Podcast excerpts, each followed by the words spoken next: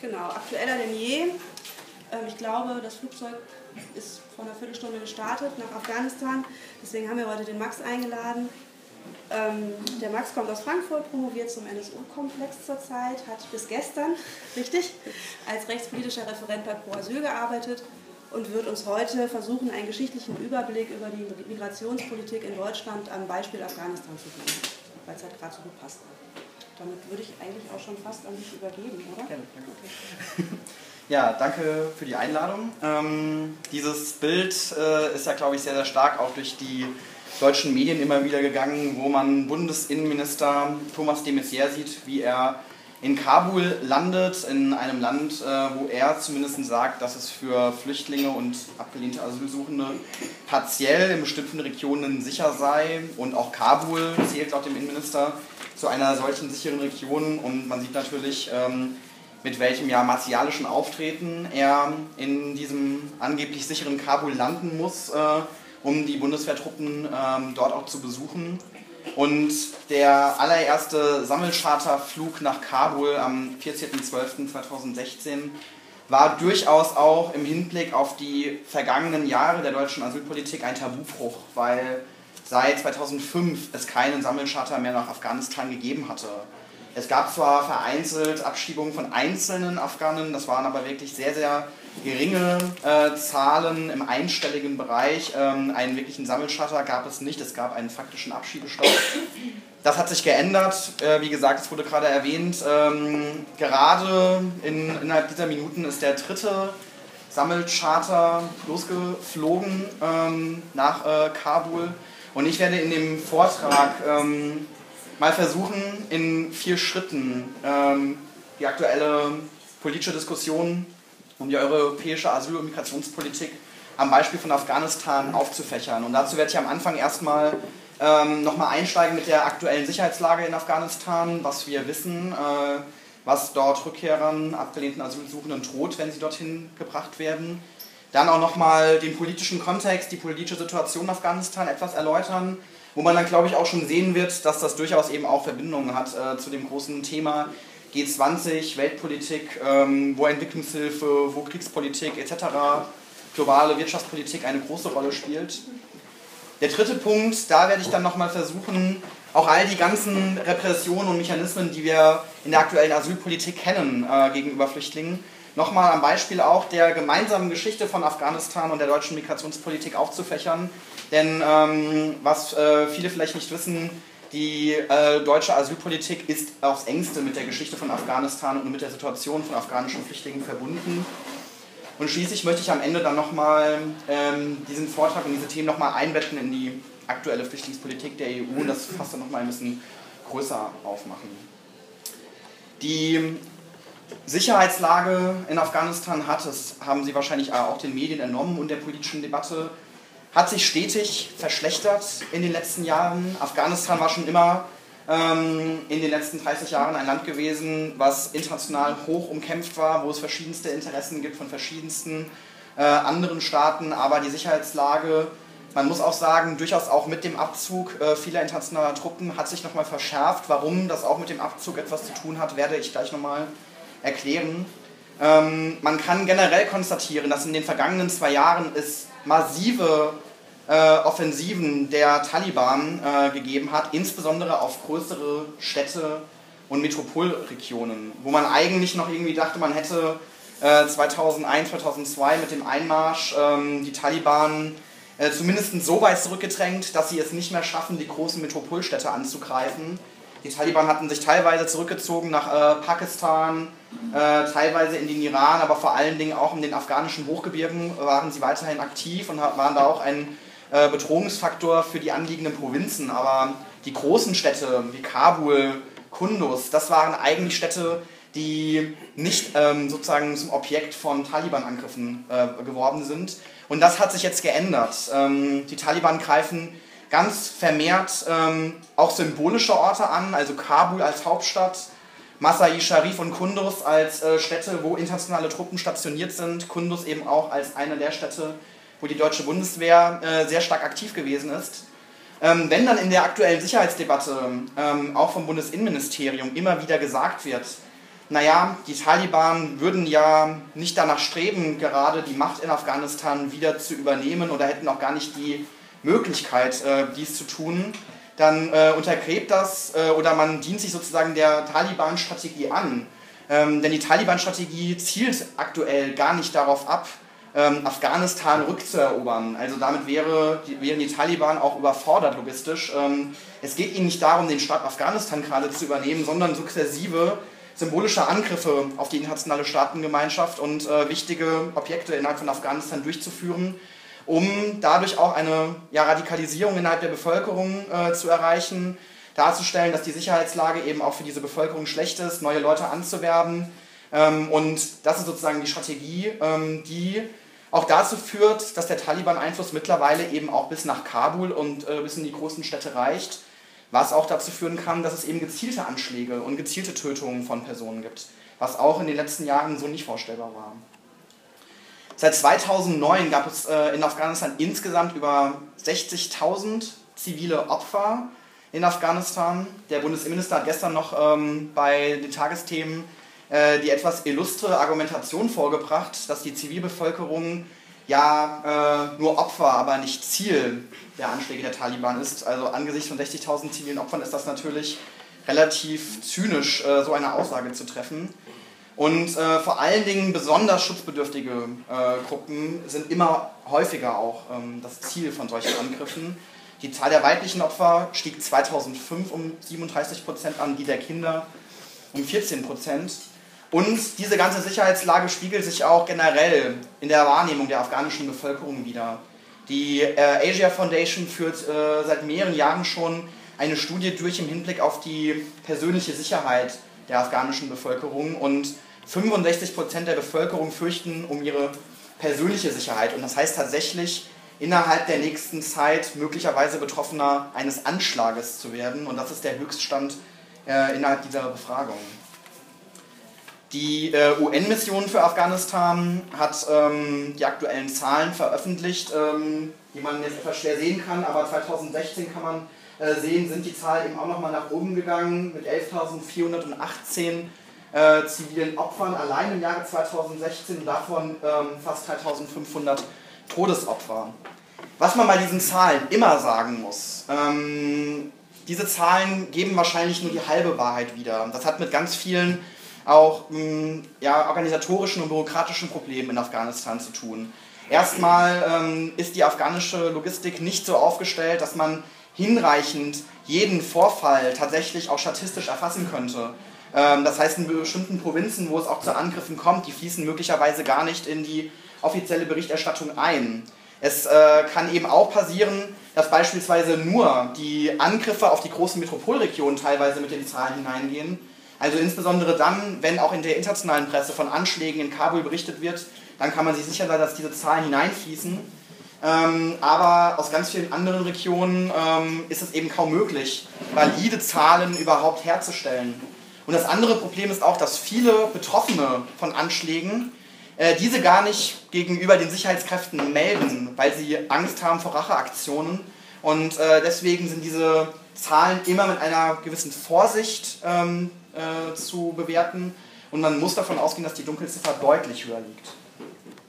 Wenn wir jetzt Diskussionen immer darüber haben, in Deutschland aktuell, und der Bundesinnenminister sagt, es gibt angeblich sichere Regionen in Afghanistan, dann ist ja schon mal fraglich, über welche Regionen sprechen wir da eigentlich. Und der, das Bundesinnenministerium und das Bundesamt für Migration und Flüchtlinge gehen ungefähr von drei bis vier angeblich sicheren Regionen in Afghanistan für Rückkehrerinnen aus. Und das ist einerseits die Hauptstadt Kabul mit den umliegenden Provinzen, ähm, dann die Provinz Bamiyan in der Mitte von Afghanistan, Balk, wo Masai Sharif liegt und ganz im äh, Westen Herat. Das sind äh, die Provinzen, äh, die angeblich sicher sind. Was Sie jetzt hier schon sehen können, äh, diese Provinzen äh, sind eben teilweise relativ weit auch entfernt von der Hauptstadt Kabul. Und ähm, wenn afghanische Rückkehrerinnen äh, nach Afghanistan gebracht werden, dann ist Kabul der einzige Flughafen, der angeflogen werden kann. Und ähm, dann ist eben die Frage, wie schaffen es Menschen eigentlich von Kabul in diese angeblich sicheren Provinzen zu kommen, wenn sie dorthin gebracht werden sollen. Denn das Problem ist aktuell in der Sicherheitssituation, dass diese gesamten Überlandstraßen innerhalb von Afghanistan ganz massiv von Taliban-Angriffen äh, bedroht sind. Und ähm, wenn man versucht, nach Afghanistan auch als westliche Person zu kommen, kann man sich sicher sein, dass man mindestens drei bis vier Monate Vorbereitungszeit braucht, um vor Ort den Weg einzeln abzuklären. Also eine Bekannte von mir, die sehr oft in Afghanistan in den letzten Jahren zu Forschungszwecken war, ähm, das ist ein logistischer Aufwand. Äh, man muss wirklich diese Reise detailliert Monate vorher planen, man muss mit Kontaktpersonen vor Ort aushandeln, wie man über diese Überlandstraßen kommt. Man muss sicherstellen, dass die Kontaktpersonen vor Ort nicht offengelegt werden, weil sie dann möglicherweise auch äh, Opfer von Entführungen werden können, weil man ja Kontakt hat mit Europäerinnen beispielsweise. Also es ist eine riesige logistische Herausforderung und viele afghanische äh, Flüchtlinge, die abgeschoben werden, ähm, sind Personen, die in den letzten Jahren nicht in Afghanistan gewesen sind. Also auf den letzten Sammelcharterflügen äh, waren vor allen Dingen langjährig Geduldete, also noch nicht einmal diejenigen, die innerhalb der letzten zwei Jahre hierher gekommen sind. Und das sind Personen, die haben gar keine Verbindungen mehr nach Afghanistan, weder Familie noch Netzwerke. Und man kann wirklich sagen, wenn man in Afghanistan überhaupt irgendwie überleben will, sind soziale Netzwerke das einzige Mittel, um sich halbwegs über dem Existenzminimum halten zu können. Und selbst das Auswärtige Amt, ähm, kann man sagen, hinterfragt intern diese These der angeblich sicheren Regionen. Ähm, die rot markierten äh, Gebiete sind diejenigen, wo militärische Kampfhandlungen festgestellt wurden. Und die rot schaffierten, das sind diese angeblich sicheren Regionen, wo man aber intern im Lagebericht des Auswärtigen Amtes davon ausgeht, dass diese Sicherheitslage volatil ist. Das heißt, jederzeit kann es dort auch zu Angriffen kommen. Also selbst das Auswärtige Amt intern rechnet damit, dass diese Sicherheitslage höchst prekär ist. Und da kann man schon sehen, wie jetzt auch innerhalb der Staatsapparate eben verschiedene Ansichten und Verhandlungen darüber stattfinden, was hier als sicher zu verstehen ist. Man muss sich auch noch mal über eine Sache wirklich klar werden in Afghanistan. Ähm, es gibt bereits innerhalb von Afghanistan eine riesige Anzahl von Binnenvertriebenen. Ähm, also Personen, die es gar nicht geschafft haben, aus Afghanistan herauszufliehen. Und da kann man wirklich sehen, dass die Zahlen enorm gestiegen sind. 2010 waren das noch 351.000, 2016 bereits 1,5 Millionen Binnenvertriebene innerhalb von Afghanistan. Ähm, und das führt übrigens auch dazu, dass insbesondere die Metropolregionen wirklich explodieren. Kabul beispielsweise war Mitte der 90er Jahre eine Stadt mit ca. 350.000 Einwohnerinnen. Und mittlerweile ähm, hat Kabul 3,5 Millionen Einwohnerinnen. Eine der am schnellsten wachsenden Städte der Welt. Und nicht, weil die Stadt irgendwie wirtschaftlich attraktiv wäre, sondern äh, weil die Binnenvertriebenen dort nach Kabul gehen. Und äh, man hat wirklich in der gesamten Stadt Slums mit Millionen von Einwohnern, ähm, was eben schon für die Personen, die dort leben, es fast unmöglich macht, sich einigermaßen über Wasser zu halten, weil die ganzen auch sozialen Infrastrukturen vor Ort massiv überlastet sind. Und erschwerend kommt noch hinzu, dass aktuell in den angrenzenden Staaten, Pakistan und Iran, wo viele Afghanen hingegangen sind in den letzten Jahren, auch dort eine Politik gegen Afghanen betrieben wird und gerade innerhalb der letzten Monate viele Afghanen aus Pakistan wieder zurück nach Afghanistan gebracht wurden. Also man kann sehen, es gibt hier wirklich einen ganz massiven Druck auf die Städte äh, und eben schon für die einheimische Bevölkerung, die schon die ganze Zeit da war, erhebliche Probleme. Ich habe ähm, ja schon, da ist jetzt die Folie ein bisschen zerschossen, aber ich habe ja schon gesagt, ähm, dass die Taliban immer versuchen in letzter Zeit symbolische Orte anzugreifen. Und für den deutschen Kontext war insbesondere der Angriff auf die Stadt Kunduz bedeutungsvoll. Das war im September 2015, als die Taliban es kurzzeitig geschafft haben, diese Stadt zu erobern. Und kurzzeitig, wie gesagt, ist Teil der Strategie. Man zielt jetzt nicht darauf ab, diese Stadt nachhaltig irgendwie ähm, zu erobern, sondern es ging um eine kurzfristige, ähm, eine kurzfristige Aktion. Und da hat man auch gesehen, dass die Bundeswehr und auch die deutschen Kräfte für die eigenen Leute in keinster Weise Sicherheit garantieren können. Also beispielsweise haben die Taliban es geschafft, äh, die GIZ-Zentrale vor Ort einzunehmen, auch Computer mitzunehmen mit Personaldaten der dortigen Mitarbeiter, was dazu führt, dass diejenigen Mitarbeiter jetzt nicht mehr in Kundus arbeiten, weil es einfach zu gefährlich ist, für sie dorthin zu gehen. Und ähm, der Tagesschau-Referent äh, für Südostasien, Jürgen Webermann, ähm, hat, finde ich, relativ ähm, klar auch gesagt, ähm, ja, es gibt hier einen Krieg. Ähm, und da wollen wir ernsthaft erwarten, dass die Afghanen bitteschön in ihrem Land bleiben. Viel eher könnte man Thomas de Maizière genauso verkürzt fragen, ob Deutschlands Politik in Afghanistan nicht gescheitert ist und die Flüchtlinge dafür eine Quittung sind. Und ich finde in diesem steckt eine ganz, ganz äh, große Wahrheit, die auch irgendwie diesen Kontext zeigt der Flüchtlingspolitik mit geopolitischen und militärischen Erwägungen. Also ich würde schon die These aufstellen, dass aktuell insbesondere Afghanistan im Fokus der deutschen Innenpolitik ist und dorthin vermehrt abgeschoben ist, wird, hat natürlich etwas damit zu tun, dass Deutschland militärisch in Afghanistan aktiv ist. Und es wäre ein offensichtlicher Widerspruch, wenn auf der einen Seite der Bundesinnenminister erklären muss, dass Afghanen die drittgrößte Gruppe von Flüchtlingen in Deutschland sind und äh, eine Stunde später Verteidigungsministerin Ursula von der Leyen von dem angeblich geglückten Militäreinsatz in Afghanistan berichtet. Also da ist ein Widerspruch, der wird aber eben nicht gelöst, indem man die Militärstrategie als gescheitert ansieht, sondern der wird auf dem Rücken der Betroffenen ausgehandelt.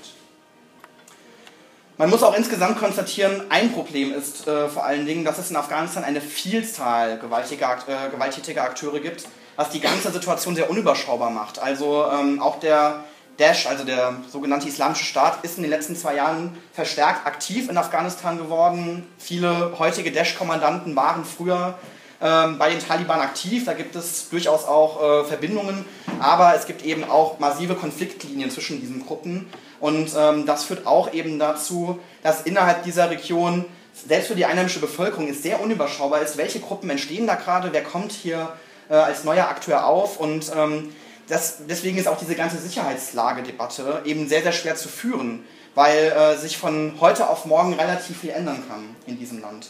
Und was mich ähm, vor allen Dingen immer wieder erschüttert, ist, dass diese gesamte Sicherheitslage sich massiv auf die soziale Integration dieses Landes auswirkt.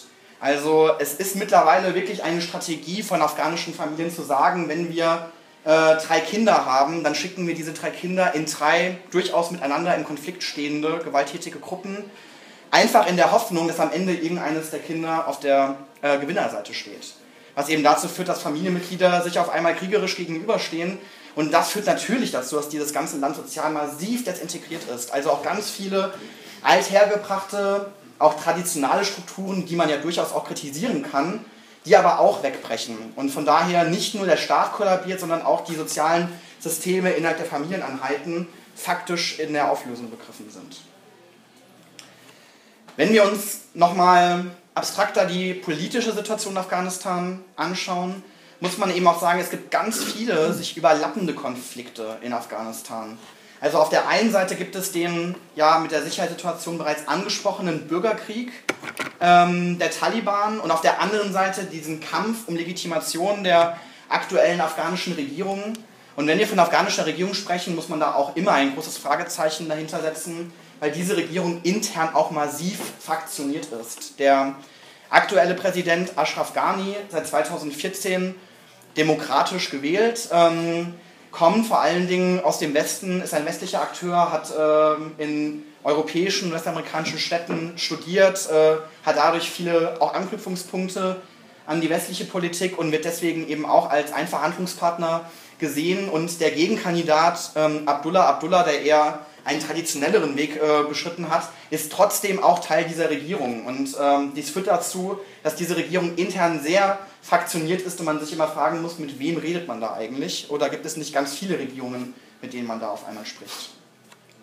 Auf der anderen Seite gibt es in Afghanistan den schon immer bestehenden Konflikt zwischen dem Bestreben einer Modernisierung und einer Liberalisierung des Landes auf der einen Seite und auf der anderen Seite einer immer noch sehr traditionellen Ausrichtung äh, der Gesellschaft und auch ganz verschiedenen traditionellen Ausrichtungen. Also Afghanistan ähm, ist ein Staat mit ganz vielen verschiedenen Ethnien, was übrigens auch dazu führt, dass wenn Sie einer bestimmten Volksgruppe angehören, beispielsweise den Hazara, Sie nicht ohne weiteres in ein Gebiet gehen können, wo meinetwegen Pashtun oder Tadschiken leben, äh, weil es zwischen diesen Ethnien eben auch ganz massive soziale Konflikte gibt und ähm, das sich sozusagen eben auch nochmal verschärfen zu dieser ganzen Bürgerkriegssituation hinzugesellt.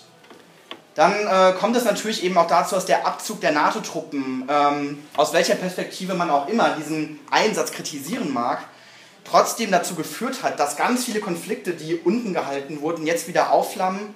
Einerseits die ethnischen Konflikte und andererseits auch die von Warlords angeheizten Konflikte, auf die ich gleich nochmal speziell äh, kurz eingehen werde.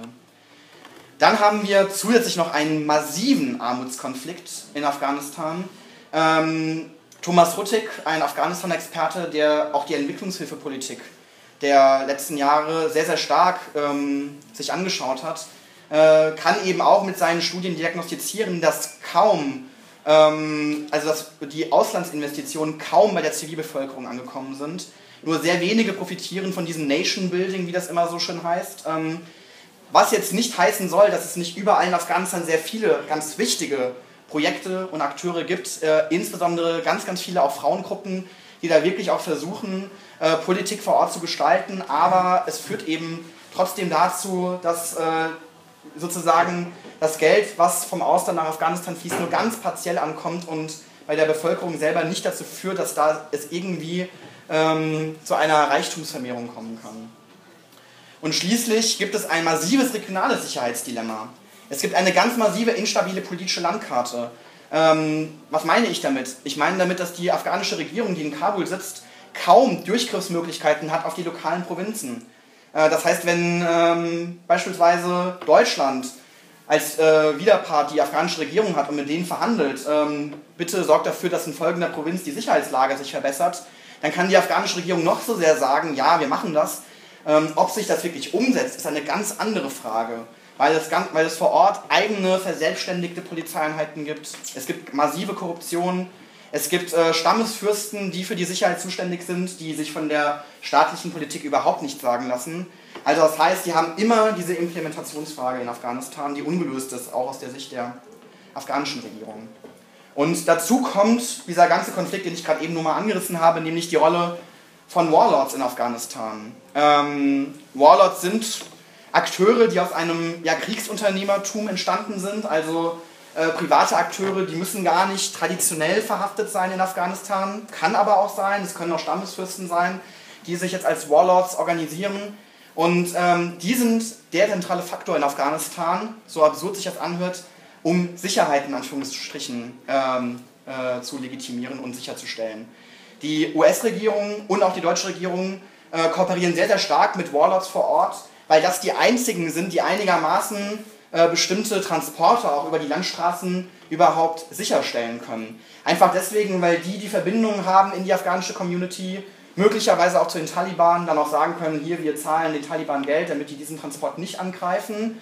Was dann dazu führt, dass Geld, was aus Deutschland oder von NATO-Partnern nach Afghanistan fließt, mittelbar in Taliban-Geschäfte äh, fließt.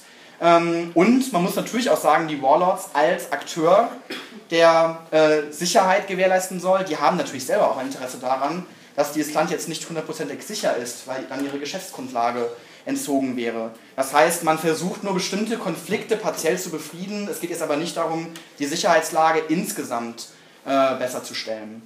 Das Problem ist vor allen Dingen, dass diese Warlords von Anfang an politisch legitimiert waren in Afghanistan weil sie auch eingebunden waren in die Petersberger Friedenskonferenz von 2002 in Bonn ähm, und dort als legitimer Akteur aufgetreten sind und auch teilweise integriert sind in die afghanische Regierung. Also manche Minister der afghanischen Regierung sind ehemalige Warlords, die jetzt äh, äh, Politik betreiben und natürlich auch nicht ihre vorherigen wirtschaftlichen und militärischen Verbindungen komplett gekappt haben.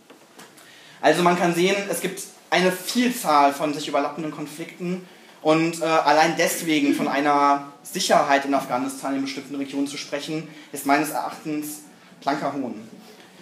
Wenn wir uns jetzt nochmal anschauen, die Verquickung von der Geschichte Afghanistans mit der deutschen Asylpolitik und mit den ganzen Repressionsmechanismen gegenüber Flüchtlingen, die wir aktuell erleben, ähm, fand ich es selbst erstaunlich, als ich mir das nochmal genauer angeguckt habe, wie eng tatsächlich die Geschichte der deutschen Flüchtlingspolitik mit der Geschichte von Afghanistan verwoben ist.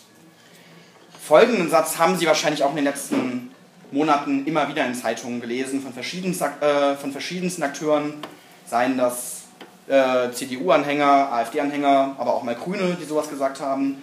Äh, die politisch Verfolgten nehmen wir auf, den Missbrauch des Asylrechts müssen wir bekämpfen.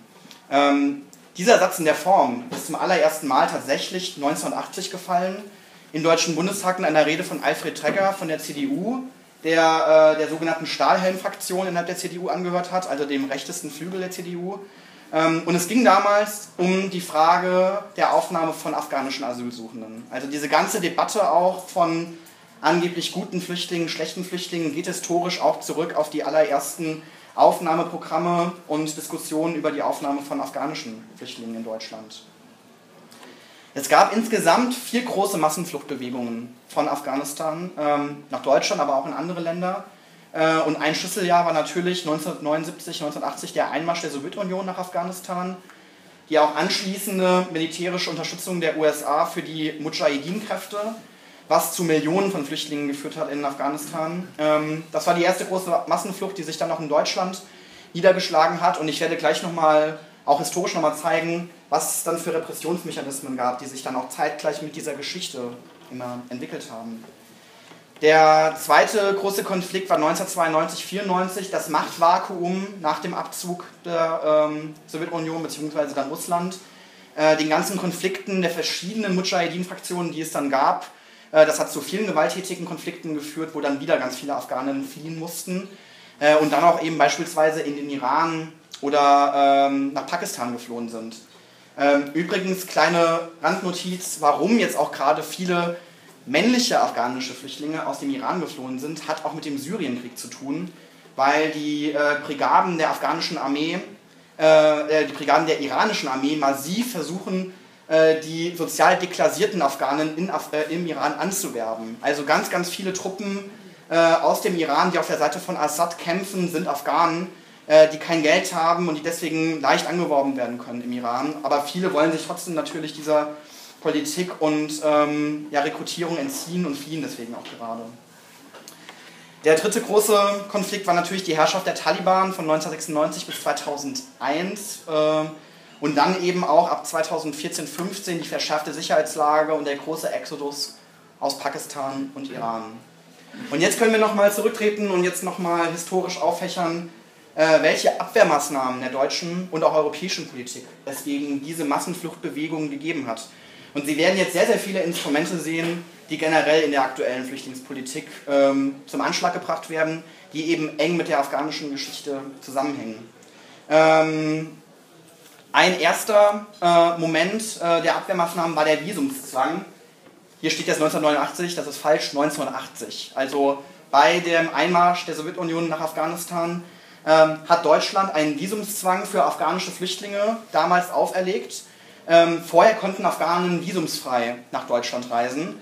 Ähm, das hatte auch damit zu tun, dass es immer sehr, sehr starke wirtschaftliche Verbindungen gab zwischen Afghanistan und Deutschland und man deswegen eben Afghanen eine privilegierte Einreise nach Deutschland auch ermöglichen wollte. Als dann auf einmal viele Flüchtlinge kamen, hatte man das eben gekappt und einen Visumszwang eingeführt, der natürlich für viele kaum zu umgehen war, weil man es eben nicht geschafft hat, ein ordentliches Visum nach Deutschland zu bekommen.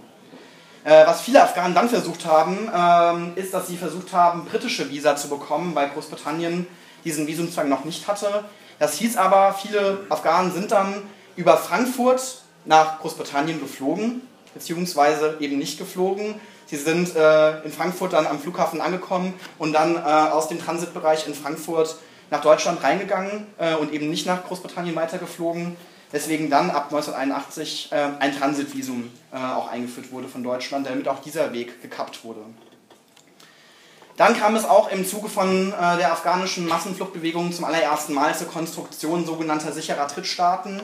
Ähm, also alle Flüchtlinge äh, aus Afghanistan, die pakistanischen Boden betreten hatten, äh, die wurden dann ähm, als Flüchtlinge nicht mehr anerkannt. Dort wurde dann gesagt, Pakistan sei ein sicherer Staat für diese Menschen und äh, Deswegen, wenn man in, Afghan in Pakistan den Boden betreten hatte, fiel man aus dem Asylrecht in Deutschland hinaus. Das kennt man natürlich ähm, heutzutage aus der Diskussion mit dem EU-Türkei-Deal, was ja jetzt auch eben verstärkt zur Anwendung gelangt.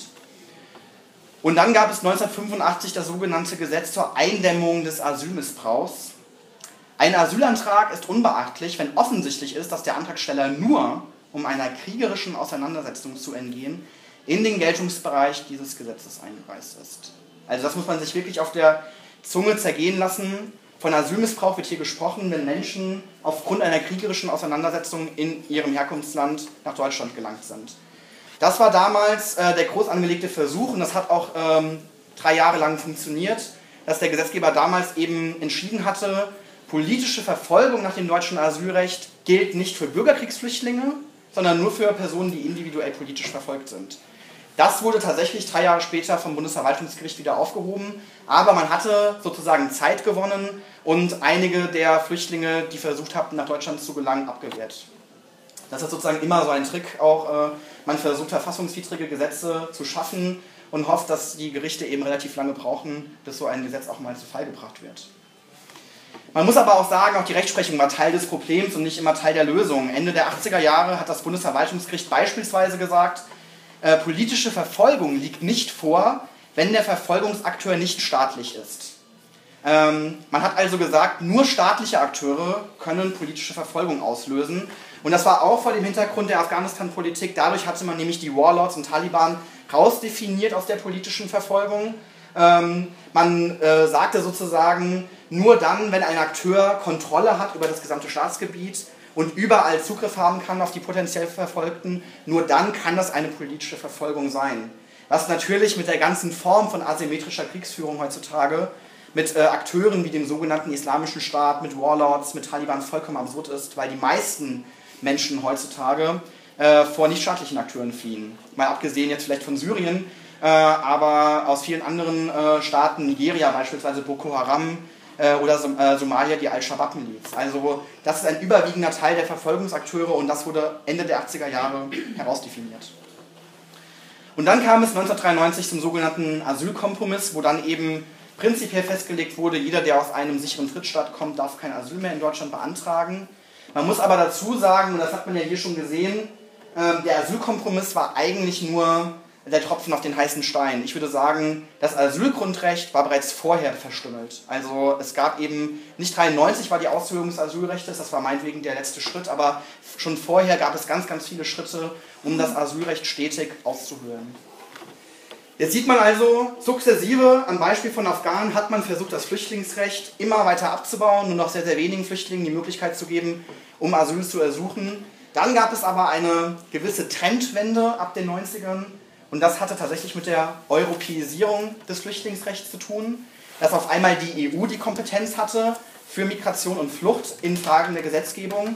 Und es kam dann zur Verabschiedung ganz vieler Asylrechtsakte auf europäischer Ebene, die all diese sehr widerwärtigen Entwicklungen auf einmal wieder umgedreht haben. Denn beispielsweise durch das europäische Recht wurde klargestellt, auch Verfolgung nichtstaatlicher Akteure wird anerkannt auch die Anerkennung von Bürgerkriegsflüchtlingen ist im flüchtlingsrechtlichen Sinne anerkannt. Und es gab auch eine Ausweitung potenzieller Fluchtgründe. Also beispielsweise aus Gründen der geschlechtlichen Verfolgung äh, konnten Flüchtlinge jetzt hier in Deutschland anerkannt werden. All das haben wir tatsächlich an der Stelle dem Europarecht zu verdanken. Und auch die ganzen ja, nationalstaatlichen Versuche, sich aktuell aus diesem Recht herauszulösen, muss man interpretieren ähm, dass die Akteure in den Nationalstaaten durchaus verstanden haben, dass Europa hier für Flüchtlinge tatsächlich ein Gewinn war äh, in der Ausweitung von Rechten.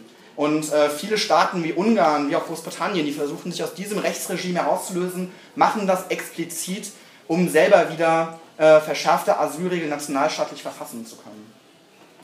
Also vor diesem Hintergrund ähm, gab es sozusagen eine gewisse Zurückdrehung, eine etwas positivere Entwicklung ähm, was auch bei Afghanistan dazu führte, dass es sehr, sehr wenige Abschiebungen gab. Äh, jetzt nur mal für den Zeitraum 2011 bis 2015, wie gesagt, einstelliger Bereich, also 2015 nur neun Abschiebungen nach Afghanistan und dann auch eben nur von sehr äh, spezifischen Personen, also äh, Personen, die wirklich massive Straftaten begangen hatten. Wobei ich auch immer sagen würde, äh, ich verstehe nicht, warum man äh, Straftätern in Deutschland ähm, eine Doppelbestrafung anwenden soll. Also man kann bestimmte Sachen auch über das Strafrecht lösen und muss das nicht noch über die Abschiebung lösen. Also diese Doppelbestrafung von Personen, ähm, finde ich, äh, ist eben auch zu hinterfragen. Vor diesem Hintergrund ähm, Ausweitung von Flüchtlingsrechten, weniger Abschiebungen, aber auf der anderen Seite das Begehren des Innenministers, mehr Personen nach Afghanistan abzuschieben. Vor diesem Hintergrund entstand das Rückübernahmeabkommen zwischen Deutschland und Afghanistan vom September 2016, was vor allen Dingen ein Abkommen ist, um einen reibungsloseren Ablauf von Abschiebungen sicherzustellen. Es ist vor allen Dingen ein logistisches Abkommen. Man hat in äh, Kabul ein eigenes Terminal für Rückführungen eingerichtet, wo afghanische Flüchtlinge hingebracht werden. Äh, man hat äh, viel Geld bezahlt an die afghanische Regierung, äh, damit die Sicherheitskräfte haben vor Ort, um diese Rückführungen sicherzustellen. Ähm, es gibt eben auch die Absicht, in Zukunft Afghanen ohne afghanische Papiere abschieben zu können, ihnen sogenannte Passersatzpapiere auszustellen. Und dieses Abkommen beinhaltet jetzt erst einmal, dass innerhalb der ersten sechs Monate immer nur 50 Personen pro Flugzeug abgeschoben werden sollen. Es gibt also keine Limitierung der Flüge, sondern nur erstmal der Personen auf einem Flieger. Ähm, jeder dieser Sammelcharter, also auch der Sammelcharter, der heute Abend losgegangen ist, kostet äh, die deutsche Bundesregierung 300.000 Euro. Ähm, das wird teilweise aufgefangen, indem man das äh, auch an die europäischen Geldtöpfe abgibt. Also auch Frontex ist da aktiv und zahlt Geld, aber es ist schon ein sehr hoher finanzieller Aufwand, solche Abschiebungen durchzuführen. Und im Gegenzug zur Rückführungspolitik erhält Afghanistan mehr finanzielle Mittel für die Entwicklungshilfe, ähm, wo man natürlich auch wieder hinterfragen muss, wo fließen die denn dann hin? Äh, an Abschiebungen haben sich, wie man das ja auch mitbekommen hat, sehr, sehr viele Bundesländer bisher beteiligt.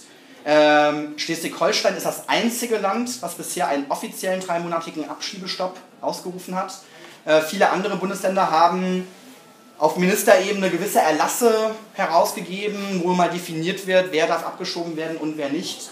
Ich habe jetzt vor zwei Tagen gelesen, dass auch NRW darüber nachdenkt, einen kurzfristigen Abschiebestopp zu machen, aber nicht aus der Begründung, dass Afghanistan unsicher sei, sondern äh, was ich zumindest in den Zeitungen gelesen hatte, dass äh, Innenminister Ralf Jäger das als Zugeständnis an den grünen Koalitionspartner sieht, der gerade in den Umfragewerten massiv einbricht, ähm, weil eben natürlich auch die eigene grüne Basis gegen die Haltung vieler grüner Landesregierungen da rebelliert. Wenn wir jetzt diese ganze Rhetorik haben, Afghanen haben keine Chance im Asylverfahren, äh, muss man auch noch einmal sagen, das ist vollkommener Quatsch und äh, durchaus auch Propaganda. Äh, 2015 beispielsweise gab es bei knapp 6000 Entscheidungen eine Schutzquote von 78 Prozent für afghanische Flüchtlinge. Das ist eine sehr, sehr hohe Zahl ähm, und deswegen lagen Afghanen in der Schutzquote äh, nur etwas unterhalb von syrischen, somalischen, eritreischen Flüchtlingen. Man sieht aber, 2016 äh, gibt es einen Umschwenk innerhalb der Asylbescheidungspraxis. Natürlich auf der einen Seite quantitativ auch mehr Asylantragstellerinnen, aber man kann sehen, äh, gegenüber der Schutzquote von 78% 2015 gab es jetzt auf einmal ca. 40% Ablehnungen, äh, trotzdem immer noch eine Gesamtschutzquote von über 50%. Also zu sagen, afghanische Flüchtlinge hätten im deutschen Asylverfahren keine Chance, ist einfach nicht richtig. Ähm, wie versucht man jetzt aber, auch für 2017 diese Schutzquote immer stärker nach unten zu setzen? Ähm, Afghanistan ist kein sicheres Herkunftsland. Aber das Bundesinnenministerium versucht ja, wie gesagt, diese sicheren Gebiete zu konstruieren in Afghanistan. Und das sagt man auch relativ offen. Beim Koalitionsausschuss vom November 2015 hat man gesagt, zur Schaffung und Verbesserung innerstaatlicher Fluchtalternativen in Afghanistan will die deutsche Bundesregierung beitragen und vor diesem Hintergrund die Entscheidungsgrundlagen des Bundesamts für Migration und Flüchtlinge überarbeiten und anpassen. Also da steckt schon so ein bisschen auch so der Gestus dahinter, ähm, ist uns doch egal, wie die Realität aussieht. Wir passen die Leitlinien jetzt erstmal an und sorgen auch dafür, dass weniger afghanische Schutzsuchende hier Asyl bekommen. Was heißt jetzt aber eigentlich interne Schutzalternative ganz genau? Interne Schutzalternative heißt, ähm, auf dem Papier zumindest, dass diese tatsächlich erreichbar sein kann. Und da hatte ich ja schon gemeint, die Versperrung der großen Überlandstraßen und auch die Angriffe der Taliban auf dortige Transporte verhindern eigentlich, dass äh, diese tatsächliche Erreichbarkeit gewährleistet werden kann. In diesen sicheren Gebieten muss effektiver Schutz vor Verfolgung geleistet werden. Da habe ich auch schon auf den instabilen Sicherheitsapparat in Afghanistan verwiesen. Und man muss sich dort versorgen können und sich entsprechend niederlassen können. Und auch da muss man eben hinterfragen, wer keine sozialen Netzwerke in Afghanistan hat und sich an fremden Orten befindet, hat kaum die Möglichkeit, sich irgendwie sozial und finanziell über Wasser zu halten. Was noch hinzukommt zu dieser internen Schutzalternative, ist die Beurteilung der Gefahrendichte. Äh, damit ein Gebiet sicher ist, äh, darf eine bestimmte Schwelle einer Gefahrendichte nicht überschritten werden. Und das heißt im juristischen Sinne, da wird jetzt gerechnet.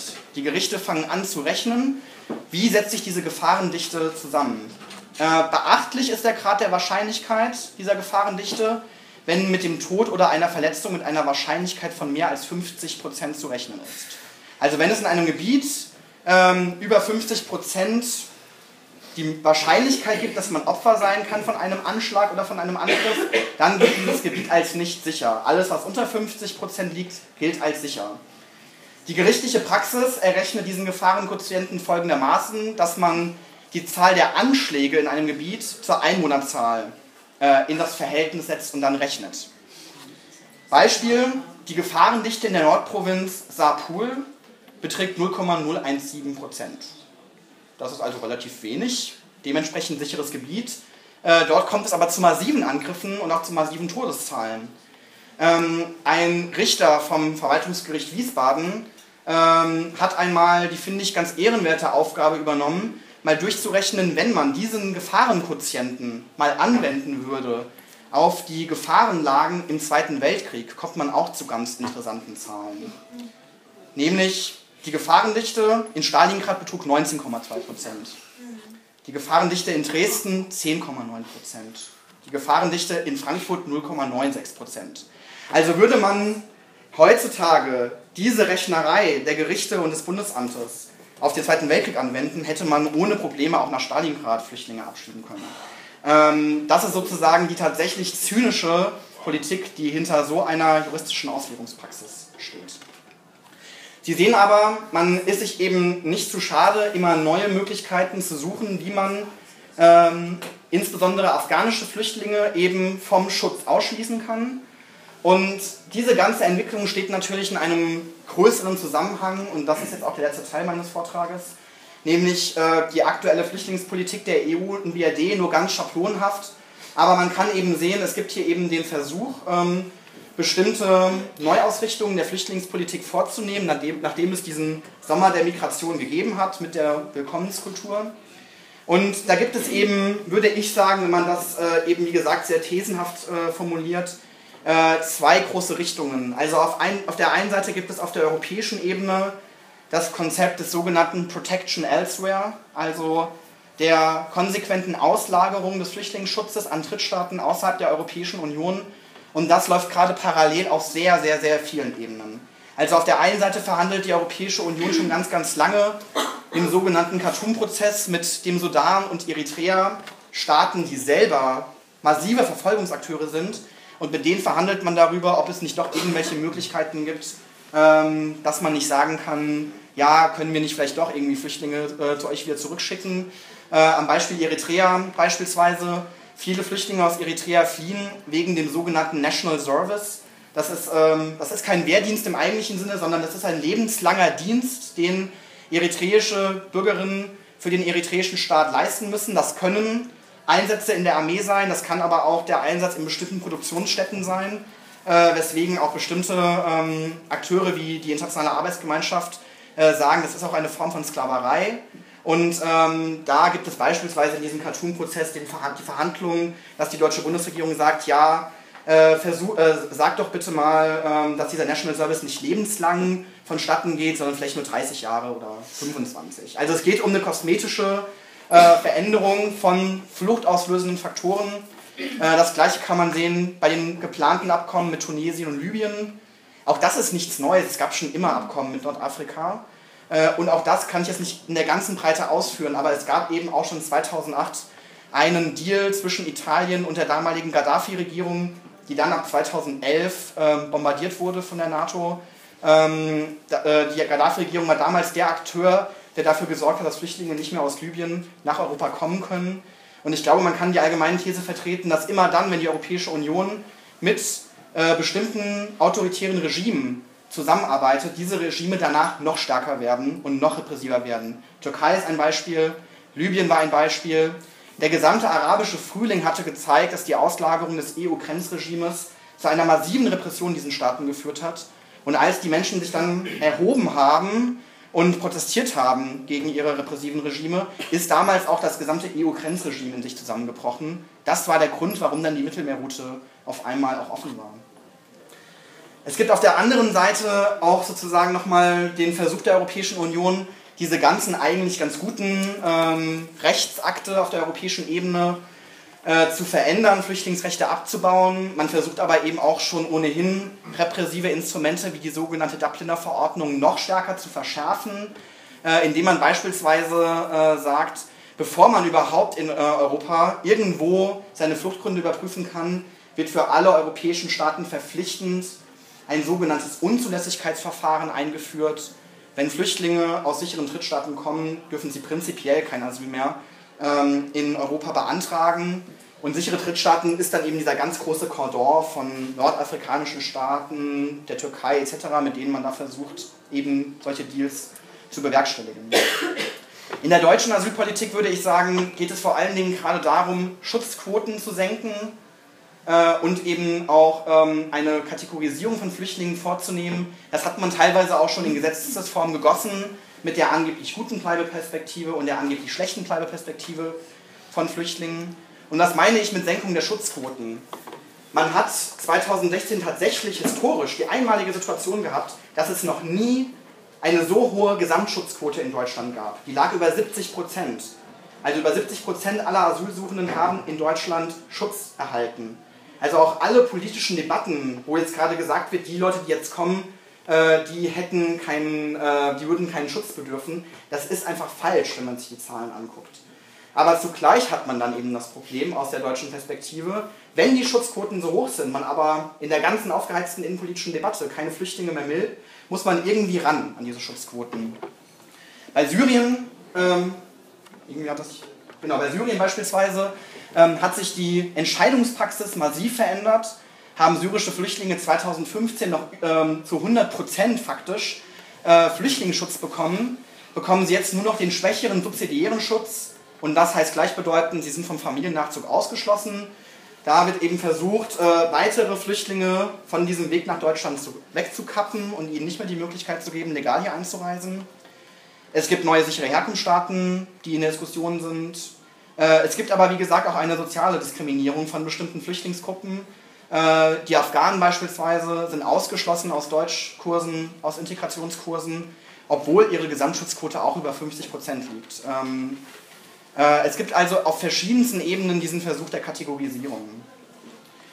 Ich würde im Fazit deswegen sagen, ähm, vor all diesen Hintergründen würde ich tatsächlich zu, der, äh, zu dem Schluss kommen, dass die Schutzquoten von afghanischen Asylsuchenden, aber nicht nur von denen, auch von anderen, systematisch durch politische Vorgaben manipuliert werden. Systematisch, weil es eben zur Verabschiedung neuer Herkunftsländerleitsätze im Bundesamt für Migration und Flüchtlinge kommt, die mit der Realsituation nichts zu tun haben und sich politische Entscheidungen durchaus eben umsetzen in die Entscheidungspraxis der Migrationsbehörde. Äh, wenn dann der Bundesinnenminister sagt, ich habe niemals eine Anordnung erteilt, dass die Schutzquoten nach unten gehen, mag das formell richtig sein, aber wir leben ja nicht in einer Welt, wo solche Anordnungen irgendwie protokollarisch festgehalten werden. Äh, sowas wird wahrscheinlich irgendwie anders äh, verhandelt. Die Flüchtlingspolitik der BRD und EU, die wird systematisch an Drittstaaten ausgelagert. Spontane Flucht wird dadurch eben auch versucht zu kriminalisieren. Und schließlich, das habe ich ja auch schon erwähnt, die Zusammenarbeit mit autoritären Regimen schafft neue Fluchtgründe und stabilisiert diese Regime auch. Und die Türkei ist daher, glaube ich, eben das kennzeichnendste Beispiel. Ähm, was ich auch nie verstanden habe, ist der offensichtliche Widerspruch zwischen auf der einen Seite der massiven öffentlichen Kritik in Deutschland am Erdogan-Regime und an den Repressionen des Regimes gegenüber eigenen Staatsangehörigen und auf der anderen Seite der Beibehaltung des EU-Türkei-Deals, der nicht nur Drittstaatler wie Syrer und Iraker davon abhält, nach Europa zu kommen, sondern auch türkische Bürgerinnen davon abhält, nach Europa zu bekommen. Weil durch den EU-Türkei-Deal äh, sich auch die Visa-Regelungen in der Türkei massiv verschärft haben und auch die Sicherheitskontrollen an den Flughäfen sich massiv verschärft haben. Der Weltjournalist Deniz Yücel, der jetzt äh, in der Türkei in Polizeigewahrsam ist, es ist nicht ohne Grund so gewesen, dass der äh, erst einmal zwei Monate auf dem Privatanwesen des deutschen Konsulars sich verbarrikadieren musste und sich dann irgendwann entschieden hat, ich bin nicht der neue Julian Assange, der über Jahre in einer Botschaft haust, sondern ich werde jetzt in den Polizeigewahrsam gehen. Das hat durchaus wahrscheinlich auch damit zu tun, dass eben auch die Betroffenen der Repressionspolitik des türkischen Regimes fast keine Möglichkeit mehr haben, ähm, hier herauszukommen aus der Türkei. Äh, und das hängt auch mit dem EU-Türkei-Deal zusammen. Und ähm, das heißt aber auch, dieses gesamte System, was jetzt gerade aufgebaut ist, ist ein System auf Zeit, ist ein fragiles System. Ähm, und die Zunahme der, äh, der repressiven Regime kann zweierlei bedeuten. Entweder man wird auch in Zukunft tolerieren, dass es diese menschenverachtenden und repressiven Regime gibt, mit denen man kooperiert. Oder, wie das schon mal 2011 mit dem arabischen Frühling passiert ist, das ganze System wird wieder in sich zusammenfallen. Wir werden wieder massiv viele Flüchtlinge haben, wieder in einer äh, Diskussion, wo gesagt wird, wir sind nicht darauf vorbereitet, wir haben keine Aufnahmeplätze etc. Ähm, das heißt, eine nachhaltige Politik, ähm, die natürlich noch stärker nicht nur mit der Flüchtlingspolitik zusammenhängt, sondern mit der gesamten globalen sozialen Frage, die wir gerade diskutieren. Diese Politik wird natürlich nicht gelöst, sondern auf den Verschiebebahnhof gestellt. Von daher kein optimistischer Ausblick, ähm, aber ich hoffe, ich konnte vielleicht versuchen, eben anhand dieser zwei Geschichten, Afghanistan auf der einen Seite, die deutsche Asylpolitik auf der anderen Seite, eben nochmal zu zeigen, wie eng verzahnt diese ganze politische Gemengelage an der Stelle ist. Und ich freue mich jetzt für Widerworte, kritische Diskussionen, aber vielleicht auch weitergehende Diskussionsfragen. Danke.